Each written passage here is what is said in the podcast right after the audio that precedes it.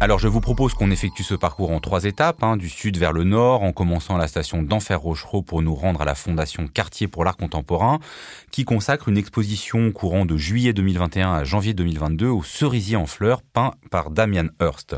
Il s'agit là dans cette exposition de 30 tableaux, hein, tous de très grands formats, de 3, 4, 5 mètres, choisis par l'artiste parmi une série de 107 toiles que comprend la série.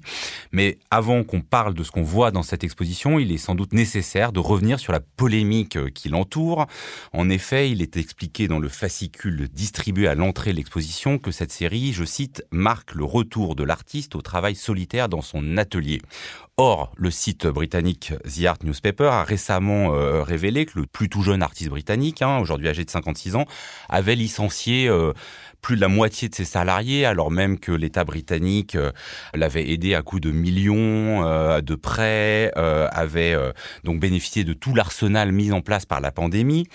Il avait agi, hein, Damien Hirst, de la même manière après la crise financière de 2008 ou après la superproduction qu'il avait faite pour la Biennale de Venise dans la collection Pinot.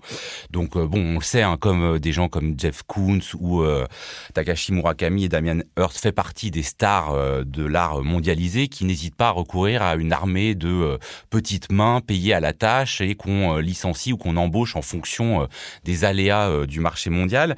Est-ce que cela invalide pour vous tout le discours sur le travail en atelier qui est développé euh, dans le fascicule qu'on vous donne à l'entrée, c'est-à-dire ce, retour à une intimité de l'artiste qui a, avec le confinement, euh, repris conscience d'une forme de geste euh, artistique possible. Victoria Le Bolloc-Salama. Moi, je suis pas évidemment contre le, fait qu'on ait recours à des, assistants en atelier. C'est quelque chose qu'on connaît depuis la nuit des temps en histoire de l'art. Ce qui est un petit peu dérangeant dans le cadre de cette exposition, c'est vrai qu'on a l'impression d'être un peu forcé de comprendre qu'il est complètement solitaire, parce que c'est. oui, il y a plein de photos de lui. Euh, plein de photos de lui. avec son pinceau, on a vraiment l'impression euh, qu'il débute euh, là-dedans. Exactement. Il y a un documentaire, un teasing de 4 minutes, des photographies. c'est vraiment expliqué que il est, il était tout seul. On revient vers presque le mythe de l'artiste génie, etc.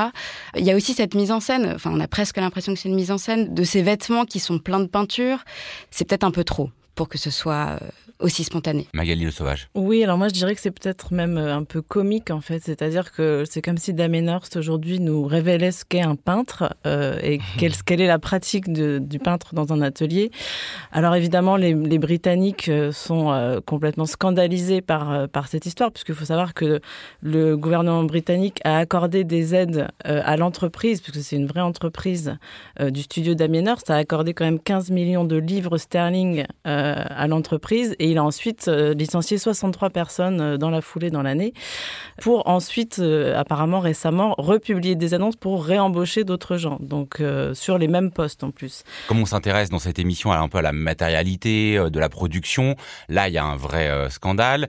Est-ce que plus généralement, ça veut dire que au fond les, les œuvres les plus importantes, en tout cas les plus médiatiques aujourd'hui, que ce soit les œuvres contemporaines comme celle de Damien Hirst ou ancienne. Hein. En ce moment, euh, il y a aussi la fondation Louis Vuitton qui a fait venir la collection euh, Morozov, ce qui est quasiment impensable aujourd'hui pour un, musée euh, public parce que ça coûte des sommes astronomiques en termes d'assurance et que est-ce que ça veut dire qu'aujourd'hui, au fond, les fondations comme Cartier, comme LVMH, pour vous, Magali Le Sauvage, elles ont définitivement pris le pas sur les musées publics dans les expositions contemporaines? Alors déjà, il y a des différences à faire entre les fondations puisque Cartier, c'est pas tout à fait la même chose que Vuitton ou que la collection Pinot, qui n'est pas une fondation, par exemple.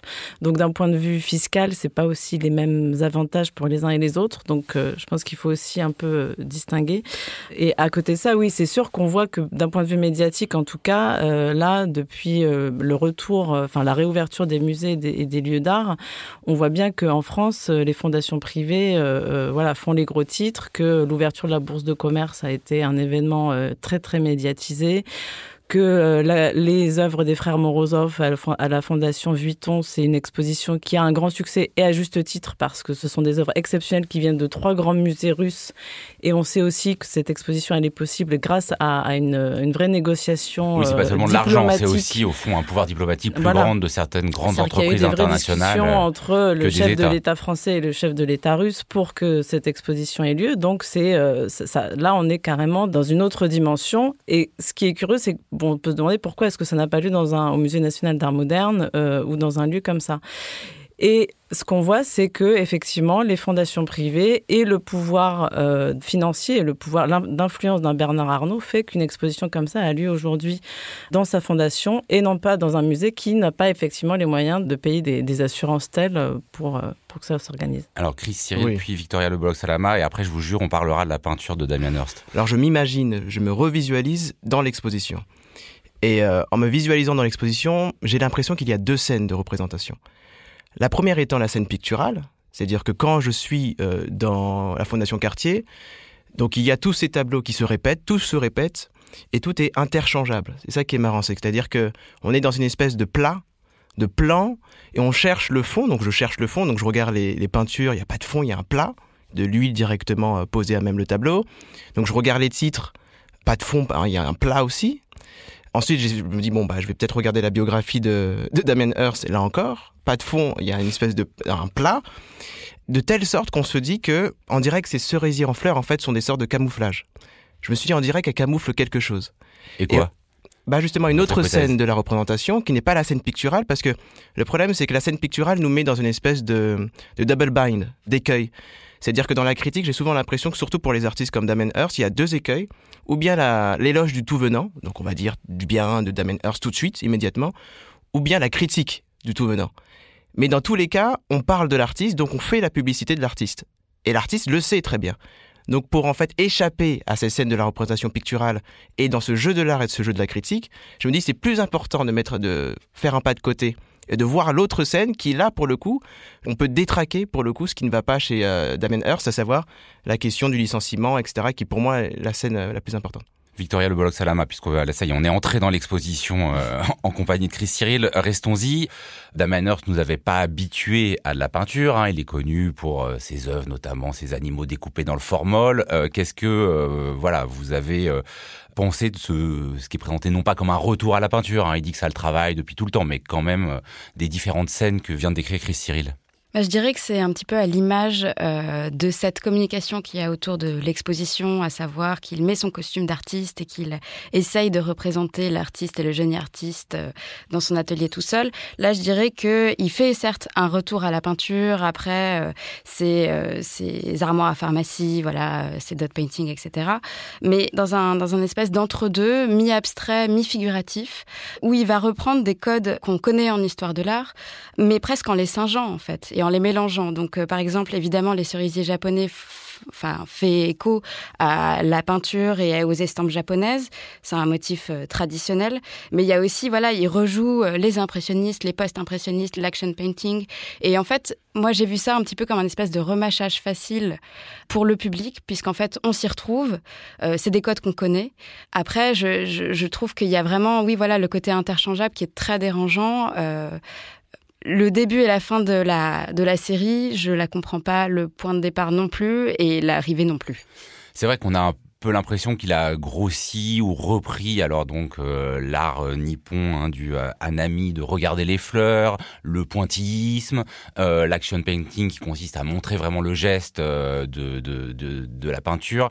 Est-ce que pour vous, Magali Sauvage, ça fait vraiment une sorte de pot pourri Chacun pourrait retrouver un petit peu quelque chose ou est-ce que ça renouvelle des choses parce que par exemple on peut estimer que euh, les cerisiers en fleurs non mais parce que c'est quand même frappant quand on arrive dans, dans cet endroit c'est la, la, la, dimension des tableaux hein, il y en a pas euh, donc et, on nous explique que ça permet une immersion qu'on a moins dans les petits formats habituels par exemple de l'art nippon bah justement, c'est ça qui est intéressant dans cette idée des grands formats, c'est que plus c'est grand, plus ça passe, et que justement, en fait, lui, euh, vous savez, son idée, c'est quand même euh, de, de, choquer, parce que vous savez, il fait partie de cette génération des Young British Artists des années 90 qui ont été euh, révélés notamment par Charles Saatchi, ce grand collectionneur, qui, en gros, collectionnait des artistes dont l'idée, qui était d'ailleurs pour beaucoup des, bons artistes, mais l'idée c'était d'abord le, voilà le shocking quoi. Et là en fait, euh, ce qui est assez frappant, moi je trouve dans l'exposition, c'est que d'une part effectivement c'est très facile puisqu'il reprend des codes, il reprend euh, notamment l'impressionnisme, le japonisme, des choses que tout le monde connaît en fait, euh, même voilà le, public qui est pas très habitué aux expositions.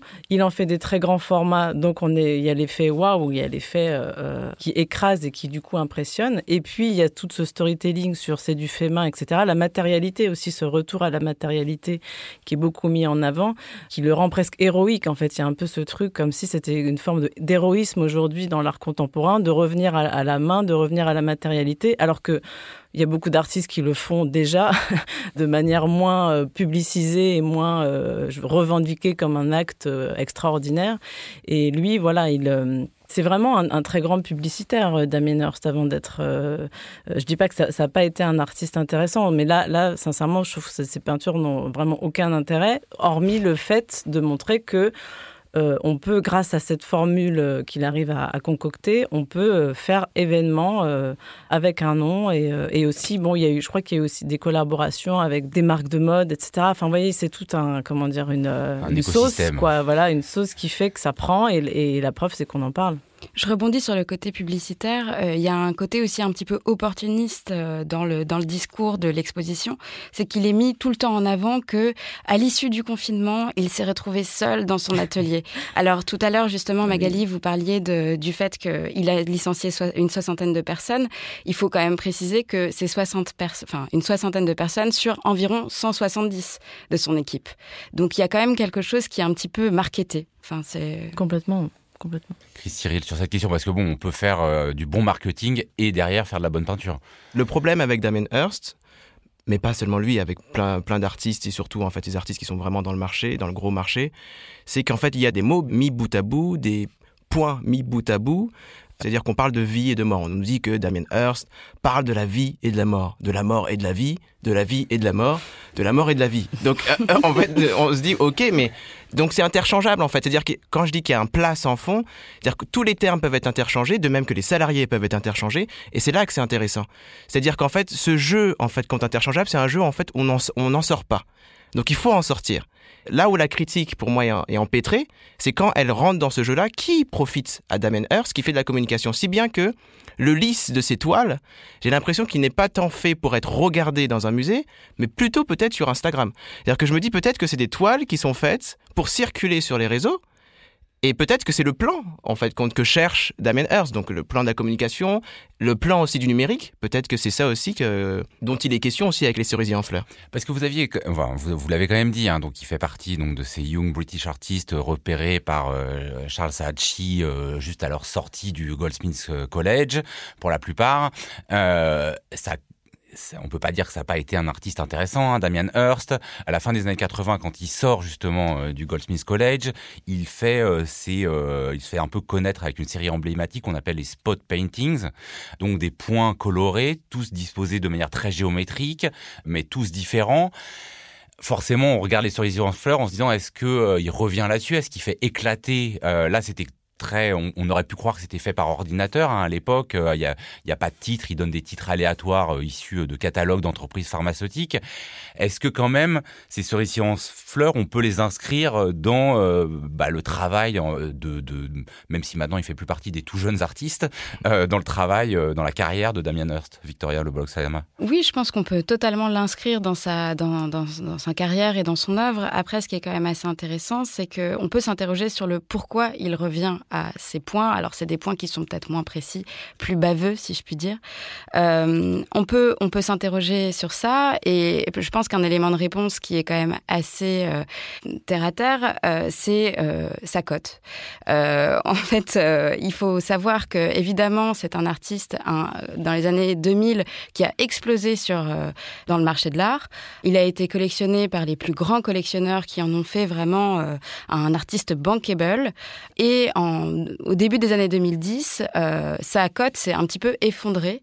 Il a eu une énorme rétrospective à la Tate. C'était sa première rétrospective.